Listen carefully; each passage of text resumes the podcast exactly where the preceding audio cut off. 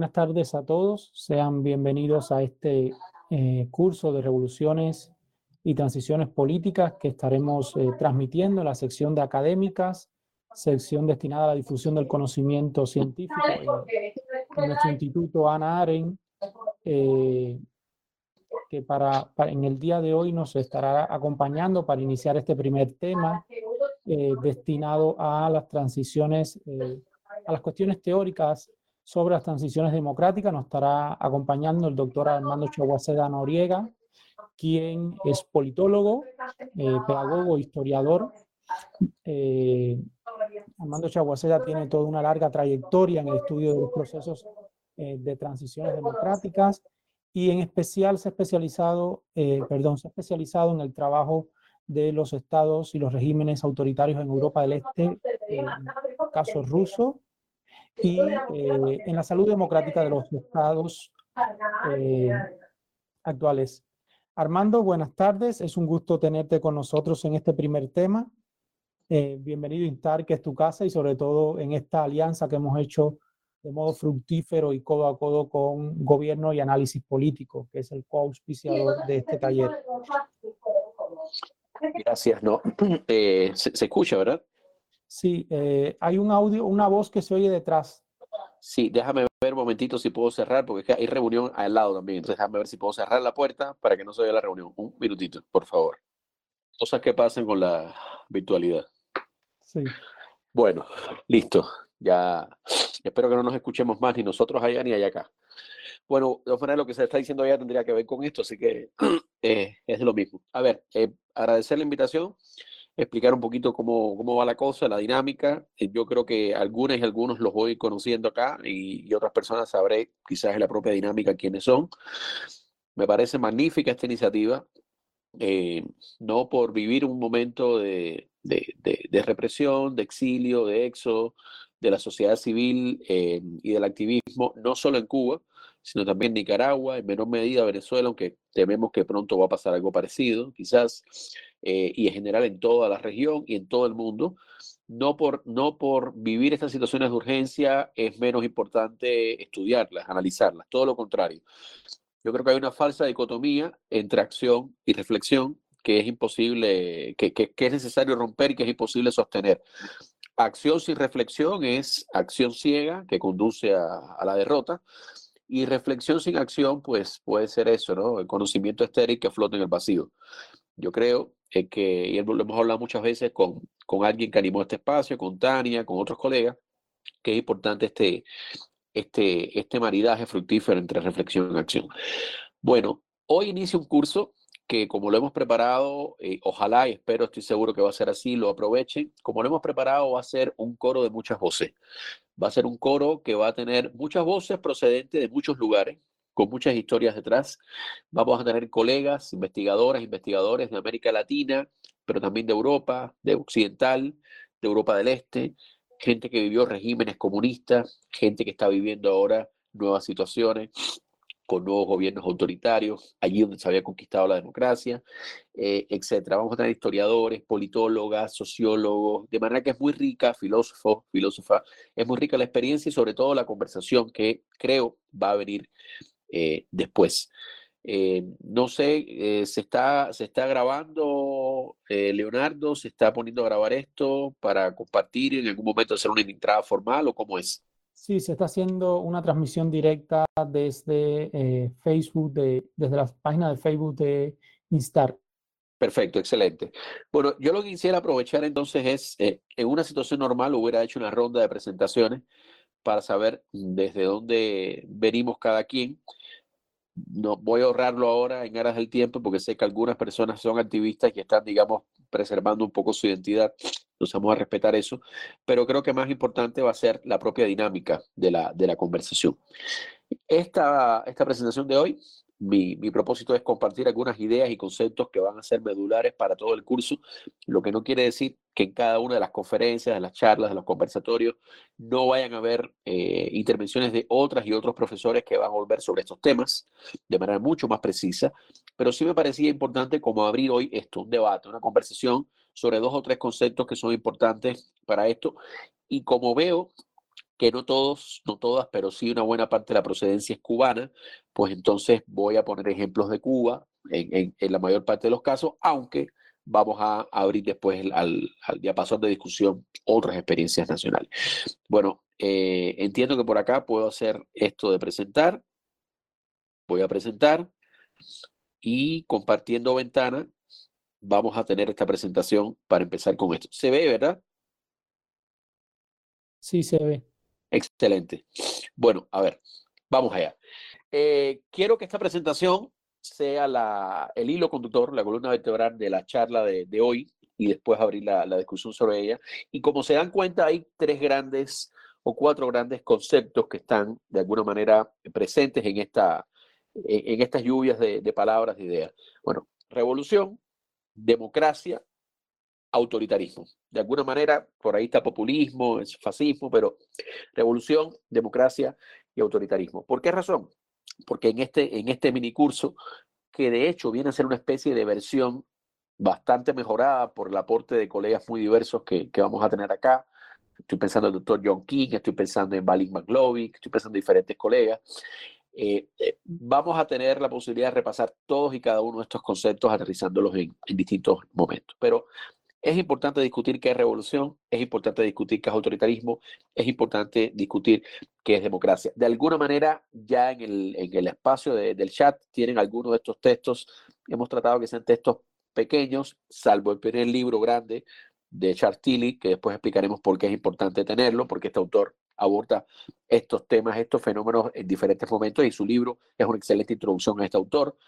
Pero Vamos a ir sobre la marcha compartiendo algunos textos. Ya compartimos uno sobre autoritarismo, de mi autoría, mi coautoría, uno de revolución y vamos a seguir compartiendo algunos textos. La idea es que después que ustedes terminen o durante este curso, tengan como intelectuales y activistas, que son la inmensa mayoría de los que están acá, o en su doble condición, herramientas conceptuales básicas para llamar a las cosas y definir las cosas. Y si no tenemos claro qué estamos hablando, pues no podemos cambiar lo que queremos cambiar. Entonces es importante tener como una definición básica de los elementos. Van a escucharme en algún momento eh, andarme la nariz, perdón, porque es que estoy con, con gripe, pero son gajes del oficio.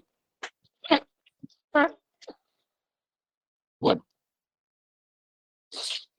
para que se vea la, la, la diferencia de sentido en torno a un concepto y a un mismo evento histórico, yo seleccioné estas dos fotos con estas dos frases de eh, Fidel Castro y de Uber Matos, dos comandantes de una misma revolución.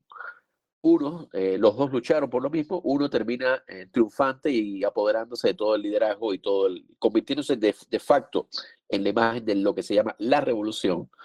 Y el otro fue defenestrado, pagó con su, con su vida, con su salud, no murió, pero con una, con una larga cárcel, por, por sencillamente no, no escribir el curso del cambio de la revolución originaria. ¿no?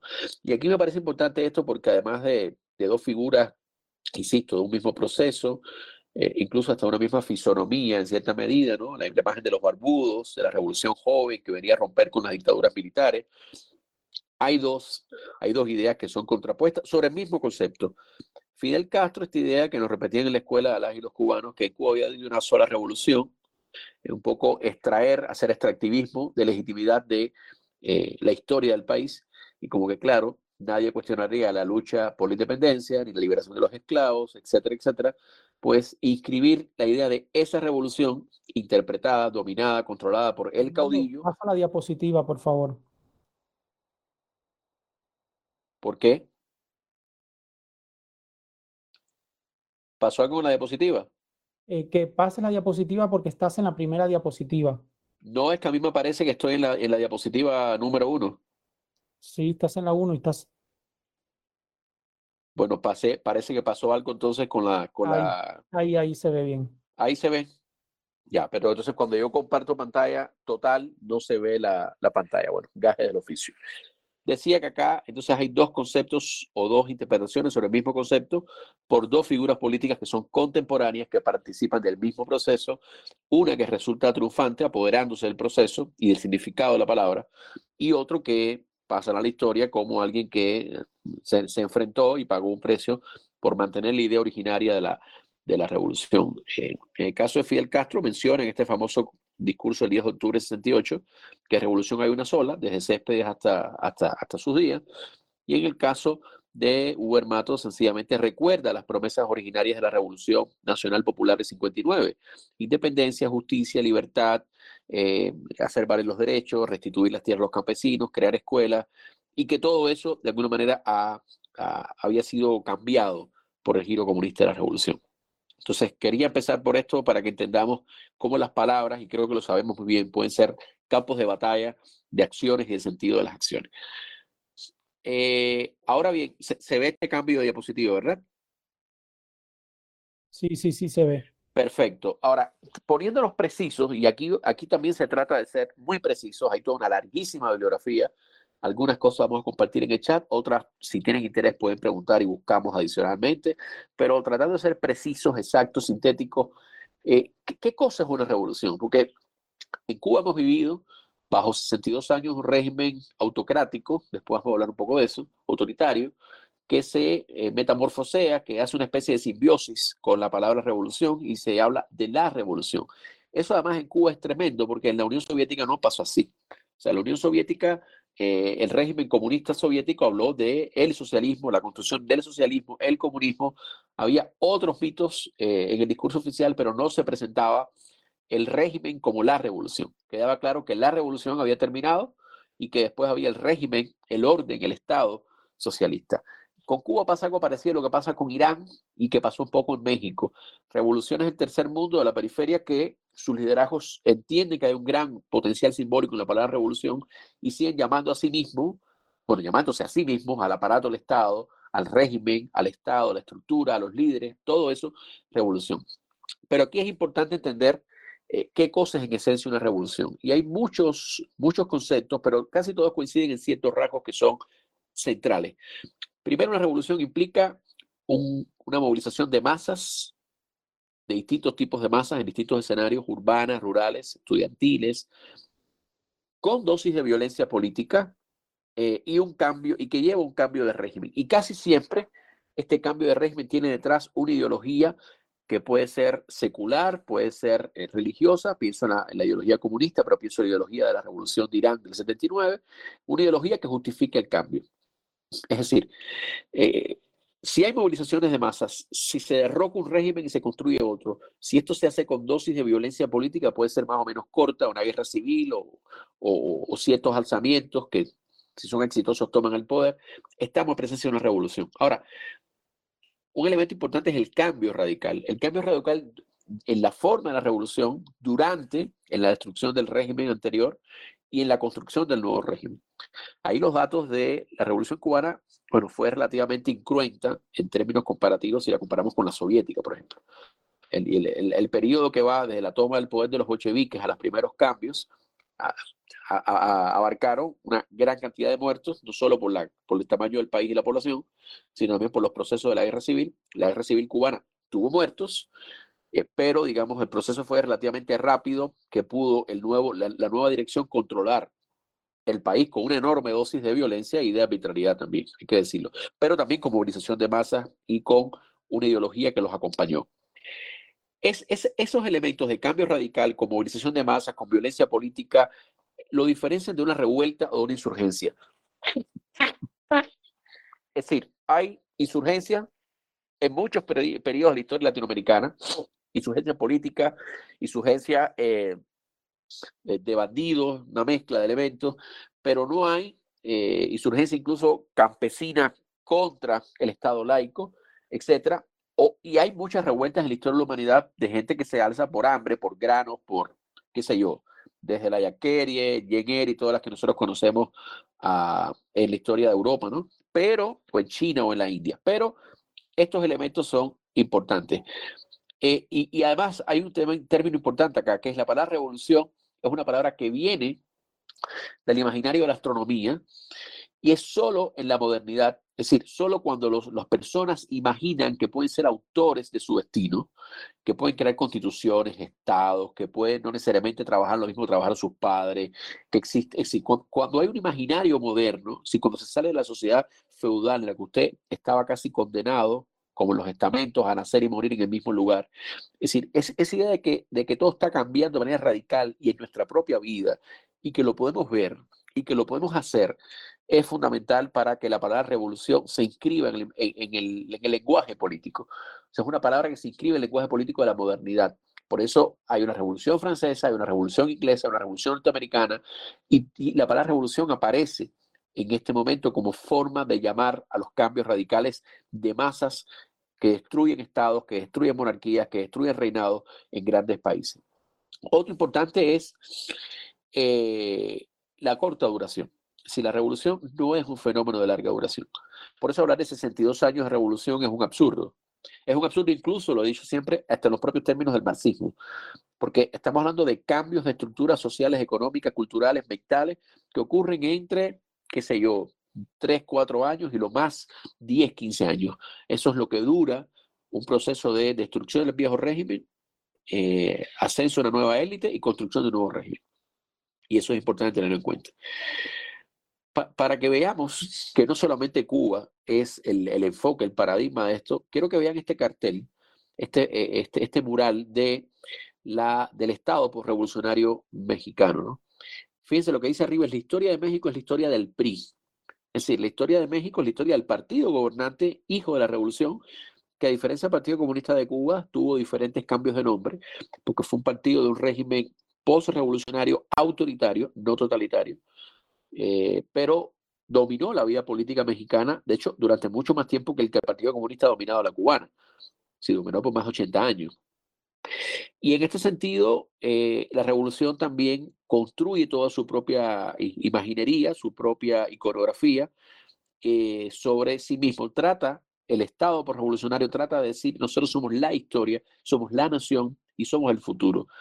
Las fronteras temporales, por tanto, siempre hay un debate, menos en el momento del triunfo. ¿no?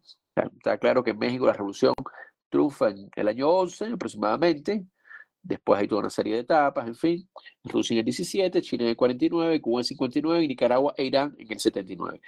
Ahora, un elemento importante es que eh, a nivel de conceptos se diferencian las revoluciones políticas, sobre todo las revoluciones que tienen que ver con cambios de élites e instituciones de poder, de las revoluciones sociales que sí abarcan la estructura de clases y de economía y van más allá de un cambio de régimen. Si nosotros decimos, por ejemplo, que buena parte de, los procesos que se dieron en África para la independencia de los países africanos fueron procesos de descolonización, pero fueron también revoluciones. En muchos casos fueron revoluciones que sacaron a los colonialistas, pero eh, construyeron una nueva élite, en este caso nativa, con un Estado que tuvo ciertos roles, etcétera, pero no, no se cambió el capitalismo, capitalismo desarrollado. En el caso de las revoluciones sociales, como la cubana, la china, la rusa, sí estamos en un cambio dual. Por un lado, cambia la élite, cambia el régimen, pero cambia también la, sociedad, la economía, incluso la cultura. Y el país, para todo efecto, no es el, el mismo. ¿no? Quiero entonces dejar esto como, como por acá para recuperar las ideas. Cambios radicales durante, de duración corta, después ya pasa a ser otra cosa que no es revolución, que es el régimen, eh, con altas dosis de violencia, con movilización de masa, con una ideología detrás que puede ser nacionalista, comunista, eh, eh, teológica, en fin, eso son revoluciones. Por tanto, las revoluciones son fenómenos bastante escasos en la historia de la humanidad. Es decir, aunque sean fenómenos modernos, no tenemos una revolución todos los días. bueno, aquí diría aquí, qué bueno, ¿no? No, no necesariamente. Las revoluciones pueden terminar en regímenes autoritarios, pero son, digamos, nacen allí donde el proceso normal de la reforma, de la modernización, se ha frustrado eh, en buena medida. Entonces, ahí, y por eso un poco la discusión entre Matos y Castro, entre Uber Matos y Castro. ¿no? Matos que recalca lo, normal, lo deseable, lo legítimo, una revolución nacionalista, popular, democrática, eh, como hubo otras en América Latina también, en Costa Rica, en otros países, y una revolución eh, comunista eh, apoderada por un caudillo. Entonces eso es importante. Ahora bien, hay otro, hay otro concepto que ya esto puede ser un poco más complicado para entender, pero que también lo, vamos a entender acá y lo vamos a discutir, que es el concepto de régimen político. Yo digo que es complicado porque somos a veces víctimas de esa propia trampa y por un lado, seguimos nosotros incluso, incluso usando el lenguaje para cuestionar al Estado autoritario, decimos, es que la revolución, es que no, no, no, usemos la palabra. las palabras son armas en una polémica y las palabras incluso son usadas para ganar o no sentido. En general en el mundo hay una simpatía, justo porque no ha pasado en muchos países y porque siempre se asocia con la idea de progreso a la idea de revolución. Va a asociar la idea de juventud, de renovación. De llamar revolución a lo que existe en Cuba es un oxímoron, es una contradicción. Entonces es un régimen post-revolucionario, después de mucho tiempo, autoritario. Y por eso es importante tener claro qué cosa es un régimen, es el segundo concepto que quiero que veamos hoy. Ven que voy a utilizar portadas de libros que ustedes después pueden de alguna manera ir buscando, anotando y en, algunos casos los vamos a distribuir por acá, pero en otros casos también si están interesados podemos hacerlos llegar, ¿no? O fragmentos de estos libros. Eh, ¿Qué cosa es un régimen? Bueno, un régimen es un conjunto de instituciones y de procesos que son formales o informales, que conecta a un Estado y su ciudadanía en un país determinado. ¿Y qué determina que hay un tipo de régimen y no otro? La forma en que se accede a los cargos públicos, quiénes son los actores, los recursos que son admitidos en ese régimen o los que son excluidos. Si cuando hablamos de un régimen hablamos de aquellas instituciones, parlamento, partidos, gobierno, aquellas leyes, constitución, código, aquellos procesos, eh, votaciones, protestas, manifestaciones y aquellos actores gubernamentales o de la sociedad civil que tienen que ver con el poder, con el poder en un país determinado, en un momento determinado, en una población determinada. No, no resistir la tentación de volverles a poner ya en la etapa más decrépita del, del régimen del PRI, bueno, más decrépita, pero le quedaron 20 años más en el poder después de la decrepitud. Esta imagen maravillosa que el presidente López Portillo eh, se daba por hecho que iba a ser el futuro presidente, ¿no? Ya todo el mundo sabía que iba a ganar, porque aunque había oposición legalmente, la oposición no podía competir contra el Estado. El futuro presidente, y fíjense bien, vive el campo, compañeros campesinos, fue a México y su gran revolución. Y esto que es la Conferencia Nacional Campesina es el equivalente de la NAP eh, eh, mexicana, ¿no? Entonces veamos cómo lo que nos parece a nosotros exótico y parte de un karma que hemos pagado los cubanos, eh, no, no es tan exótico. Se ha dado en otros países muy, muy cercanos en geografía y en el tiempo. Eh, pregunto para estar claro, ¿se, ¿se, me escucha? ¿Se me sigue viendo la presentación? Sí, todo bien, Armando. Todo bien. Bien. Bueno, lo único que no va a estar bien es que van a sentir el chirrido de los clines, pero ni modo, eh, estamos aquí y esperemos que no sea COVID. bueno, ahora, entonces vamos a ir poniendo un poquito de, de ejemplos también de esto, ¿no?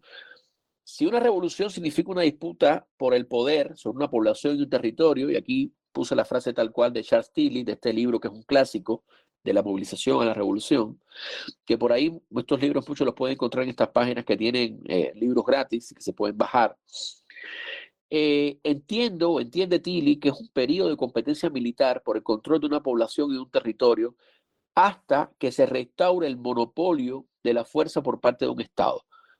Mientras tanto, una especie de soberanía múltiple, porque hay un conflicto de intereses y de actores que se disputan el territorio, la población, en fin. Entonces, hay, hay un periodo, hay un viaje de la revolución, que es esta bronca, este, esta, esta pelea armada de masas en un territorio al régimen político. aquí, por ejemplo, hay, me atrevo a poner algunos ejemplos en el caso cubano, ¿no?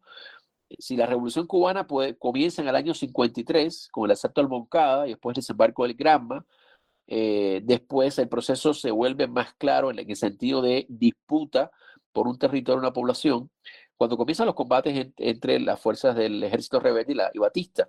Pero esa soberanía única se, se restablece, esa, disputa desaparece cuando triunfa la, la, dirección de esa revolución en el año 59 y se produce un proceso paulatino de concentración de poder que hace que esa soberanía no sea solo única, sino monolítica, monopólica, totalitaria, ¿no?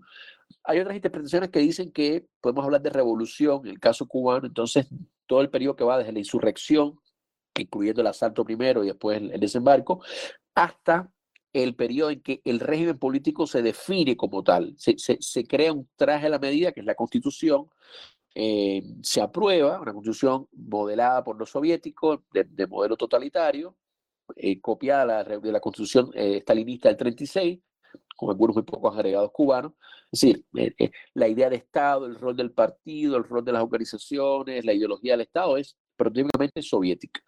Y la constitución del 19, la que tenemos ahora vigente, 2019, que es una constitución ya más todavía claramente de un régimen post-revolucionario, de carácter autocrático, en una fase de avanzada decrepitud. Es una constitución que todavía reproduce elementos de este, de este totalitarismo de manera ampliada.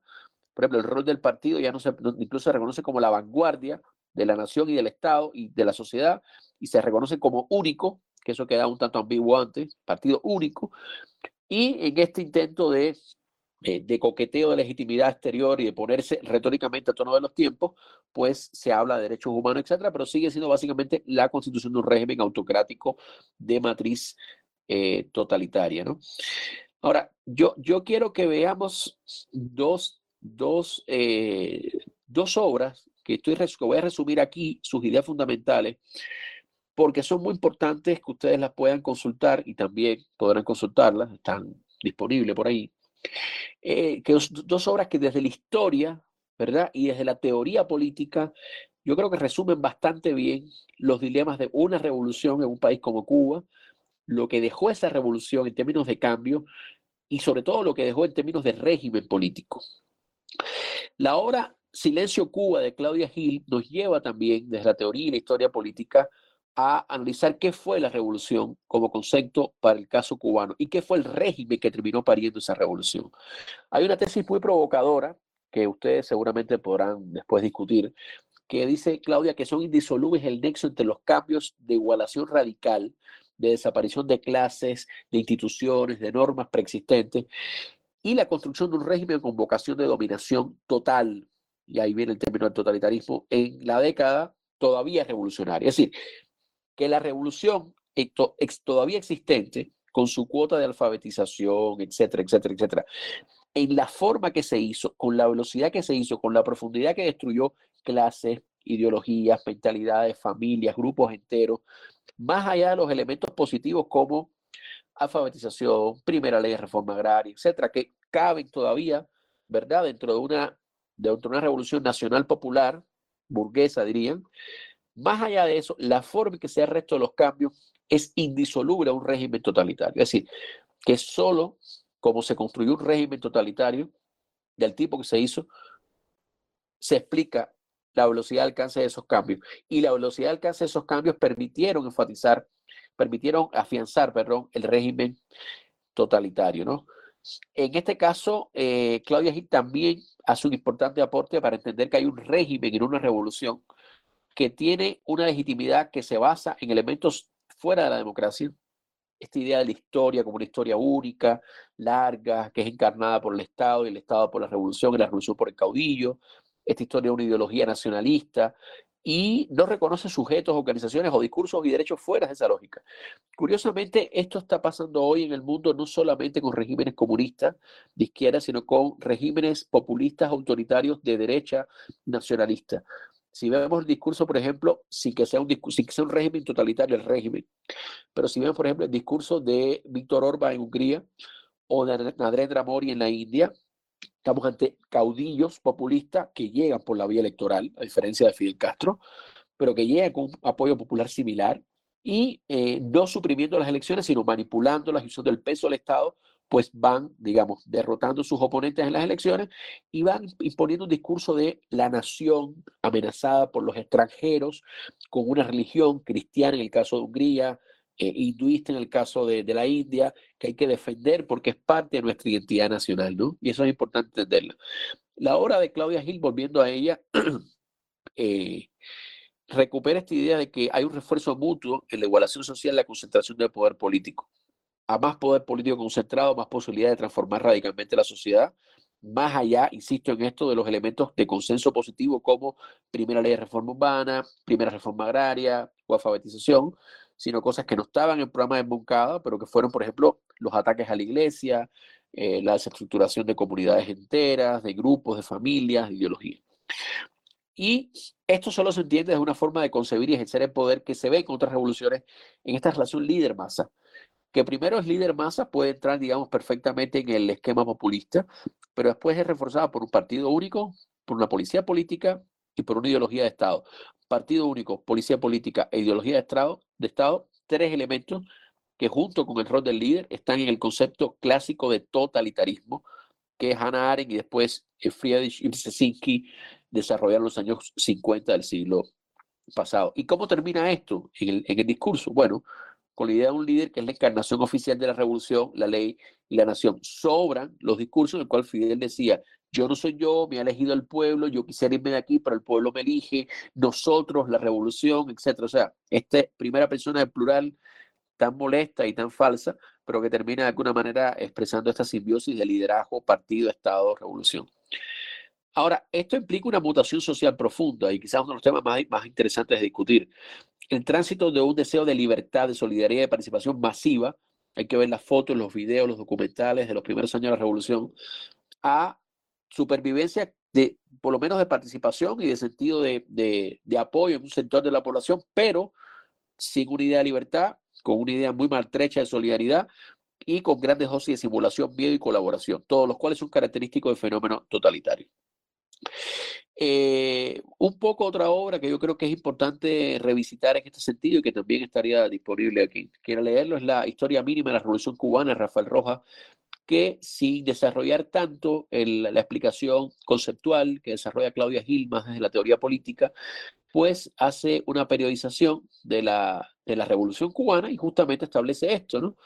Una etapa de la revolución como insurrección, otra etapa de revolución en el poder, que sigue siendo revolución, se dan los grandes cambios, pero todavía se está constituyendo el poder hasta el 76, y después una etapa francamente de régimen por-revolucionario. De manera que los dos conceptos, régimen y revolución, coexisten, coinciden en un periodo de tiempo hasta que uno termina devorando a, la otra. ¿no? Yo creo que acá estamos viendo todas y todos pues, los rasgos que caracterizan esto, ¿no? Eh, los rasgos de la lucha en la etapa insurreccional, con una diversidad de actores y estrategias contra el antiguo régimen. Después, la constitución del régimen post-revolucionario y su arquitectura generis, las organizaciones de masa, la ideología de Estado, el Estado monopólico, y el liderazgo carismático. Carismático en la figura de Fidel Castro, que después deja de ser carismático y se convierte un liderazgo residual, ritual, impuesto, porque Raúl Castro y mucho menos Díaz Canel tienen cualquier cosa menos carisma, ¿no? Entonces, estos elementos, y ojo, cuando digo de carisma, no estoy diciendo una ponderación positiva, esto a veces se confunde, estoy diciendo reconocimiento de un hecho. Max Weber, el sociólogo alemán que habla de los tipos de liderazgo, habla del liderazgo tradicional, que encontramos, por ejemplo, en eh, organizaciones monárquicas, donde hay alguien que tiene una, eh, un, mandato dado por la tradición, la familia, el nombre, la sangre, y lo hereda. Eh, el liderazgo legal racional definido por las leyes y las instituciones, que encontramos en, la, los gobiernos electos, las democracias, eh, y el liderazgo carismático, que es el que tiene que ver con algunos atributos de una persona que generan seguimiento por grandes masas. ¿no? Y esto, por supuesto, se combina. En fin. Ahora, eh, para ir terminando, quiero definir dos conceptos, un tercer concepto, además de revolución, además de régimen, que es el concepto de transición, que se usa mucho, todos estos conceptos son muy abusados, o sea, los abusan los estados, los abusan los discursos del poder, pero los abusa también eh, a veces la propia academia y sobre todo el activismo, ¿no?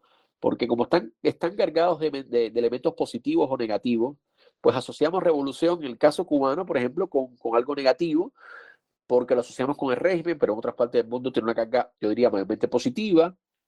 Eh, régimen, eh, por un lado, es un concepto eh, que analiza, que define de manera neutra esto, instituciones, procesos, actores de poder, pero por otro lado es usado como sinónimo de gobierno nefasto, gobierno represor, el régimen, ¿verdad? Lo hemos escuchado. Y en el caso de transiciones, está muy asociado la palabra transiciones a las transiciones democráticas o a la democracia que se vivieron en, las últimas tres décadas del siglo, dos décadas del siglo XX en el mundo entero, ¿no? no solo en América Latina, en Europa del Este, en África, en Asia.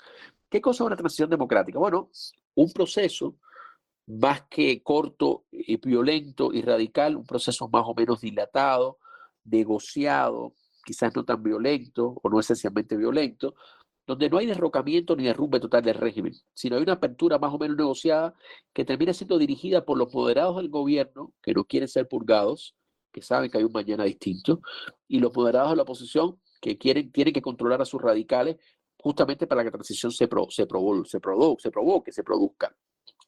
Esto no es una línea clara, esto de hecho tiene una enorme cantidad de contingencia esto fue muy fácil eh, y todavía se discutiendo teorizarlo después, pero cuando estas transiciones se dieron, y las primeras fueron en la España de Franco, en el Portugal de Salazar, en la Grecia de los coroneles y después en América Latina, en fin.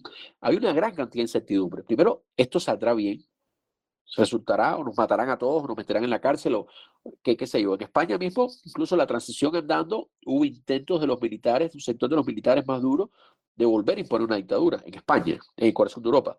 Ahora, lo específico en las transiciones, como concepto, como fenómeno, es que no hay un cambio simultáneo en todas las esferas de la sociedad.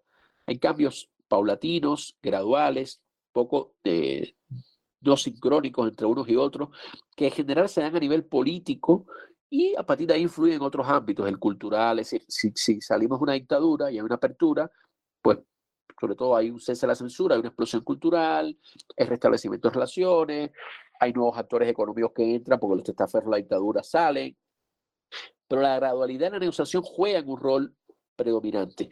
Y aquí es importante hacer una excepción que tiene que ver para el caso cubano.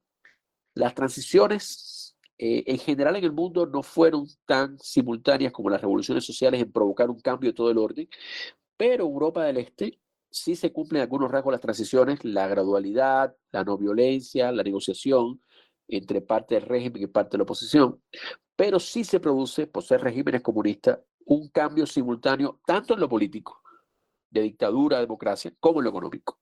Eso es importante porque a diferencia de una dictadura de derecha latinoamericana o asiática o un régimen eh, eh, personalista africano, etcétera, donde la economía era capitalista sin discusión, subdesarrollada, corrupta, en manos de una familia, qué sé yo, pensemos en Somoza, pero el régimen era capitalista, la economía era capitalista, en los países comunistas no.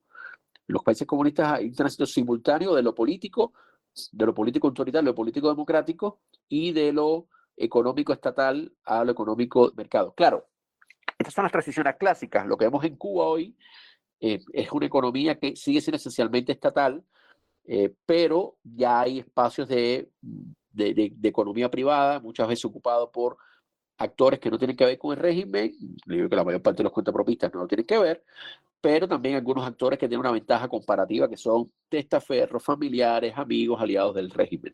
Entonces Cuba estaría, digamos, en un escenario eh, más cercano al, al, comunista clásico, pero que puede parecerse al que vamos a ver a continuación. Y esta portada tiene que ver además con un libro que va a salir pronto, quizás la semana que viene ya publicado en Hipermedia, la, traducción al, español, a la que tuve el, honor de, hacer un, prólogo en, castellano, y que además vamos a contar con sus autores como profesores de este curso, con los profesores Valin Mayar y Valin Matlovic. Eh, y aquí quería traerlo para terminar esta charla, que espero no los haya aburrido demasiado, porque las transiciones también pueden ser regresivas pueden estancarse o revertirse. Eh, y la democratización tiene éxito si combina ese empuje popular por el cambio con el apoyo de una parte de las élites para consolidar un nuevo orden. Es decir, hay una parte de las élites que negocia su vida en un mañana democrático, su vida y sus negocios, eh, con una parte de, los, de los actores de la oposición, pero para que esta, esta democratización se, se consolide y no meramente sea un cambio, como pasó en parte de Europa del Este, se consolidó en Chequia, en Polonia, en Hungría en una época, eh, no se consolidó en, Rusia, en otros países. Tiene que haber cambios culturales, mentales, institucionales de la élite de los sectores populares. Si sobrevive demasiado el legado del posado, si puede no haber ideología comunista, pero sí mentalidades autoritarias en la población. Si la gente puede no extrañar la ideología comunista, que para todo efecto práctico en las últimas décadas de todos estos regímenes, como en Cuba, era un cascarón vacío, pero puede haber, por ejemplo, eh, adoración a un caudillo, identificación con un hombre fuerte, si ese hombre fuerte es un hombre pro mercado, pro familia, pro religión, pro nación, eh, y se expresa, por ejemplo, el clientelismo y el personalismo, el clientelismo como esta relación de un hombre fuerte con sus clientelas electorales, o sus tribus, o sus grupos, o sus zonas, y el personalismo como encarnar el poder en personas más que en instituciones. Eh, todo esto genera conexiones muy verticales, muy desiguales o asimétricas y muy de dependencia entre dirigentes y ciudadanos. En buena parte de los países comunistas ha pasado esto.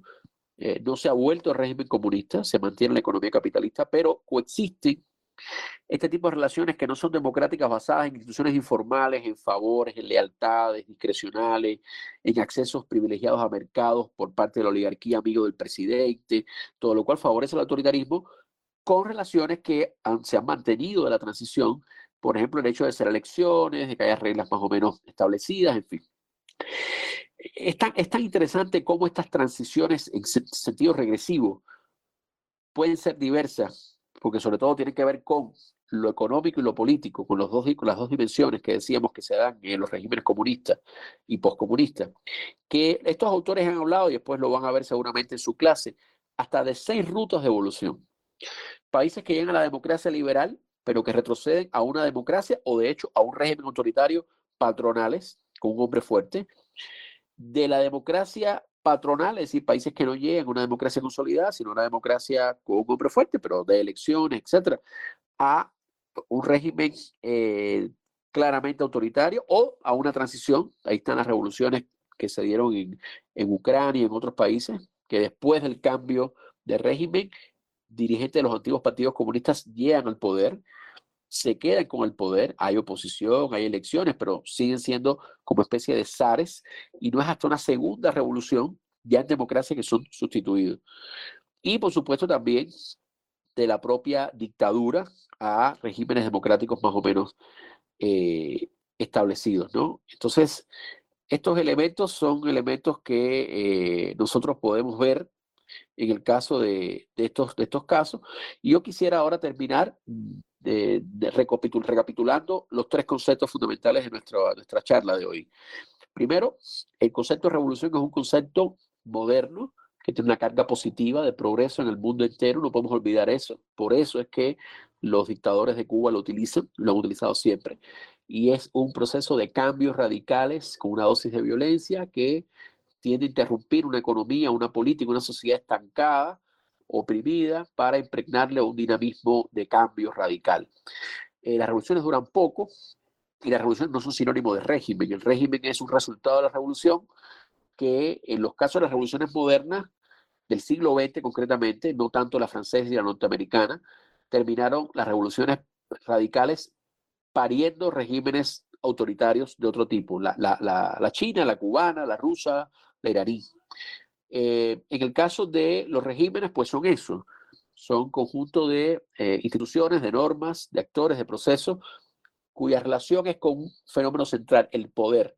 Es decir, qué forma de acceso al poder, qué forma de regulación del poder, qué forma de salir del poder, qué forma de sacar del poder. Todo eso en instituciones, en normas, en actores y en procesos es un régimen político. Y lo último, las transiciones vemos que son procesos más graduales que las revoluciones, que en general no implican cambios simultáneos en todas las estructuras. Son procesos que tienen una dosis de negociación y gradualidad, repito, eh, pero que pueden ser tanto de avance hacia la democracia como de retroceso a formas no democráticas y en el mundo estamos viendo eh, las dos justo en ese momento. Yo lo tendría por acá, Leonardo, y agradecerles la enorme paciencia por haberme permitido intentar sintetizar esto. Eh, también en el chat del grupo les compartimos un libro que coordinamos desde GAPAC sobre una especie de resumen de la, de la Cuba hasta el año 2020 esa Cuba ha cambiado mucho después del 2020, pero creemos que hay algunos elementos importantes ahí, incluso para ver qué ha cambiado, eh, que creo que les pueden ser de utilidad. Un libro que preparamos con profesoras y profesores de muy, muy, alta calidad, Claudia Mare, Mabel Cuesta, eh, Carlos Rechavalet, etcétera. Y bueno, eh, nada más hacer el, la, el, comercial, decirles que vamos a tener a, los profesores, a varios profesores y profesoras que, va, que abordan estos temas que yo he trabajado hoy de manera introductoria en las próximas clases y ahora sí, abrir el, debate creo que es lo más rico del curso. Bueno, agradecerte Armando, eh, agradecer a todos los que nos han seguido por las redes sociales de INTAR por, y de GAPAC. Ahora terminamos esta parte para que es pública y pasamos entonces al debate y bueno, a quienes nos han seguido, eh, los esperamos la próxima semana eh, en este espacio de académicas para seguir debatiendo sobre transiciones y revoluciones. Muchísimas gracias a todos.